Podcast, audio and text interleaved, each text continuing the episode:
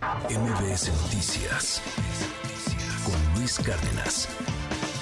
Hoy es viernes de Cultura Digital con la doctora Laura Coronado. ¿Cómo estás, doctora? Qué gusto verte, Laura. Bienvenida. Fe- feliz de estar con ustedes en este viernes de Cultura Digital y no sé qué tan Swifty seas. Ayer te estaban molestando de que no venías de rosa por Barbie. No, soy Hoy no sé si te vayan a molestar con el tema de los Swifties. ¿Qué haré? Fingiré. Le voy a hacer caso a mi mamá. ¿Sí? Tú Soy súper.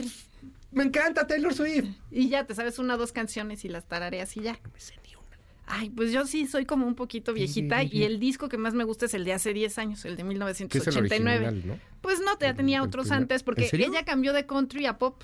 Ajá. O sea, hay un tránsito ahí y tal. Bueno, a mí me gusta más el de 1989, pero Po- todo se vale. Podríamos poner una rola de ese disco de 1989. A ver, ahorita para ir. Está- ah, para ponerlo así de fondo viernes, musical. ¿no? Y ya es viernes, ya, por- ya que bueno, ya orgía, Laura. Y ahí te va alguien que quiso convivir, que se llama La Divasa, que es un youtuber, sube sus boletos, porque consiguió boletos para ir a Taylor Swift, a. The Eras Tour. Y entonces viene el dramón de la divasa porque se da cuenta de que subió con todo y códigos, o sea, subió tal cual, listos para escanearse, vaya, para clonarse esos boletos. Y entonces sube otro video llorando y diciendo, por favor, me voy a molestar mucho si me roban mis boletos. Un boleto para este show está entre los 5 mil y los 10 mil pesos oficiales. En reventa, reventa- podemos hablar de cifras estratosféricas. Estamos hablando de una derrama importante en Ciudad de México, o sea, todos los Airbnbs, todo lo que está cerquita de hoteles y tal alrededor del Foro Sol están a reventar, eh, los restaurantes, o sea, todo el mundo está buscando que ya llegue el día, es a finales de agosto, y la verdad lo que nos ayuda a ver un poquito esta nota, más allá de la pobre anécdota y de Sí. decirle a la gente que no molesten a la divasa, es un poquito esta parte de convivir. Él lleva durante mucho tiempo en su canal hablando mal de Taylor Swift. Y de pronto cuando viene ella a Ciudad de México dice, sí, sí, la quiero ir a ver. Entonces de hater pasa al amor y de pronto la gente lo que le comenta es, es karma. O sea, si te roban los boletos es karma, te lo estás mereciendo. Uno, por ser tan tonto, tan irreverente.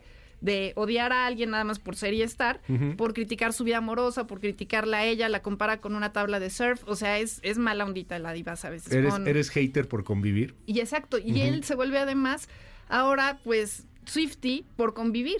Y la verdad es que consiguió los boletos. me van a cancelar, pero yo me voy a ser fan de la divasa. Lo estoy siguiendo en este momento, porque como que coincido en algunas cosas de lo que dice.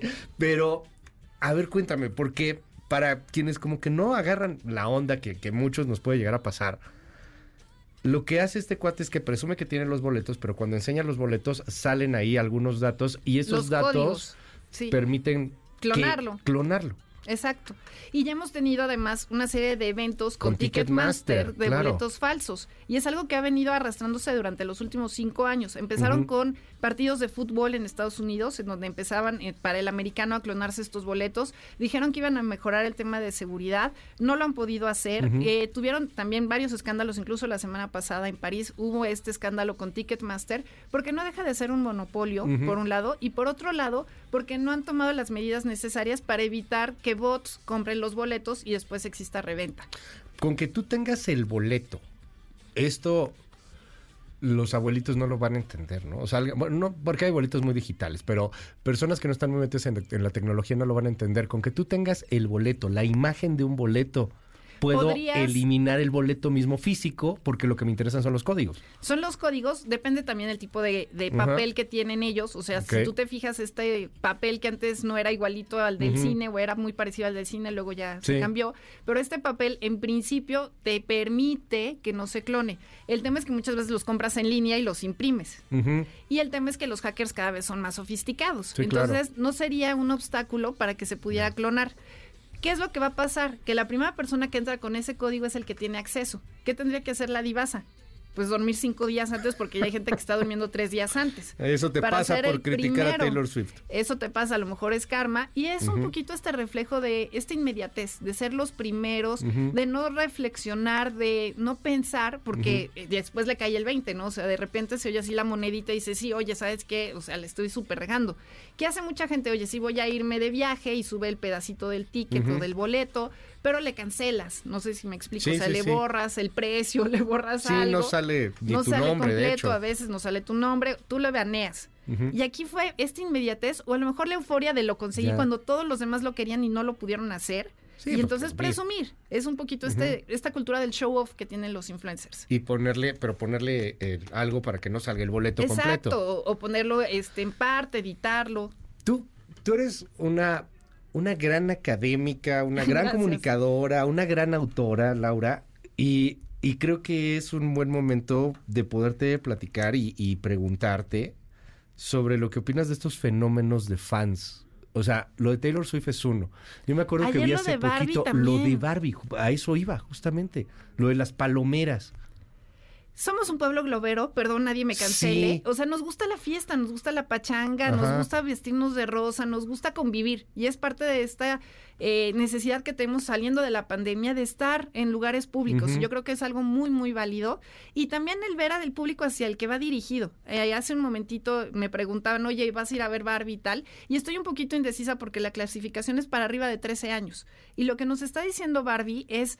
Es una película para millennials. Y ya me ha pasado, llevé antes justo de la pandemia a ver la última versión de Toy Story a mis hijas y lo que veía en la sala de cine eran más treintañeros que niños. Sí. O sea, son películas que están pensados para la generación de los treintañeros, son películas que tienen contenidos, o sea, no es una Barbie para niños, es una Barbie feminista que se vale todo eso, pero al final lo que estamos viendo es que es un público que es cautivo, que no tiene el gasto de hijos, que no tiene el gasto de tener una hipoteca, que no tiene el gasto claro. de tener un ingreso que realmente sea necesario para aportarle a alguien más de la familia y entonces es una mentalidad en la que se vale, porque todos tenemos que aprender mucho de los millennials. A veces yo me peleo de que si soy millennial o no por la edad. Estamos en la, estamos en, la franquita de somos Ahí tenemos cosas somos buenas de los esa. primeros millennials. Exacto, somos precursores. Precursores. perfecto. Vanguardistas. Ajá. Pero el tema es que ellos lo que te dicen es hay que disfrutar el momento.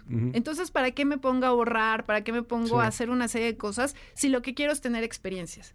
Y eso es lo que me voy a llevar en mi vida. O sea, el vivir, el disfrutar, el viajar, el conocer, el, el estar aquí y ahora, que es muy válido, sin dejar de pensar en tu afore. O sea, y Sí, hay claro. también que tener un problema. Pero al final lo que nos habla es de este fenómeno de los fans. O sea, los Swifties, que ella misma los bautiza así, realmente crean comunidad. O sea, es impresionante cómo se pasan tips, cómo entre ellos se ayudan, cómo se habla de mercadotecnia alrededor de cómo vamos a comprar o no vamos a comprar las playeras, cómo hicieron este frente en común en contra de Spotify que duró tres años y que además ayudó a una lucha para un mejor pago de regalías. O sea, la verdad es que si te gusta o no la música de Taylor Swift, alguien en algún momento le suena el nombre, o sea, sabe que existe Sí, Taylor claro, Swift, a menos de que vivas debajo de una piedra. Pero más allá de eso, es una mujer que habla mucho de nuestra época, de estos amores y desamores, muy protagónica, muy de pelearse en redes sociales, o sea, muy contestataria. Y por otro lado, esta imagen de una niña dulce, ¿no? Porque tiene Sí, una voz claro. melodiosa, tiene una voz dulce, en donde a veces tiene música romántica, donde tiene música movida, pero al final lo que te dice es la necesidad que tienen los millennials de buscar su espacio a nivel generacional. Me llamaba la atención porque había una millennial también, una chava en, en las redes, que estaba criticando duramente que alguien que no era fan de las de Taylor Swift Acudiera. había logrado tener tres o cuatro boletos, ¿no? Y estaba, es que yo me formé, lo intenté, traté, bueno, estuvo ahí en línea, pero no pude, se acabaron los boletos, no puedo creerlo, pero estaba en una indignación real. Claro. O sea, ese era el problema real de esta muchacha. La no, legitimidad. no, exacto, no, no, no que se esté cayendo el país o No, cualquier no. otra cosa, porque uno es amargoso y piensa que eso es lo único que importa.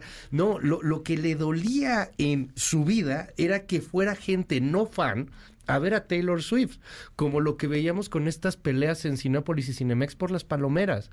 Se están Sí. sacando literalmente los ojos, ahora se están agarrando de las greñas Y enojados con los empleados. y enojados con los empleados y denunciando a los corruptos empleados de que Cinemex y te de quitan un privilegio, que te quitan un derecho que tú crees que mereces. que es pagar 500 pesos por un Por una bote palomera de plástico rosa. que contamina. Los amargados. Sí, los amargados. Aparte, me metí ahorita porque me llamó mucho la atención la nota. Me meto a Mercado Libre. Ujú. Y tienes ahí todo el... Hay una ya nada más, Laura. Ajá. Había varias ayer. Hoy ya nada más hay una. Solo hay un tipo vale? que la está vendiendo. 5,800 pesos. Y el tema es que con habrá los alguien tres que lo va a eh, vender. vasitos de Barbie. Habrá gente que lo quiera.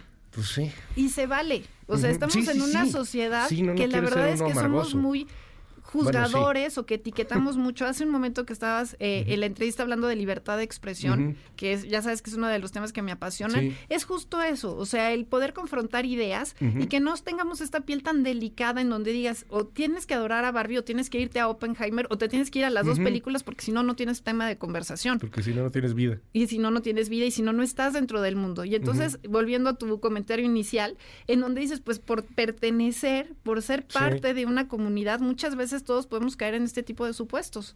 Doctora Laura Coronado, qué gusto siempre verte, Laura, y te seguimos en gracias. tu red. Nos seguimos en arroba soy Lau Coronado. MBS Noticias con Luis Cárdenas.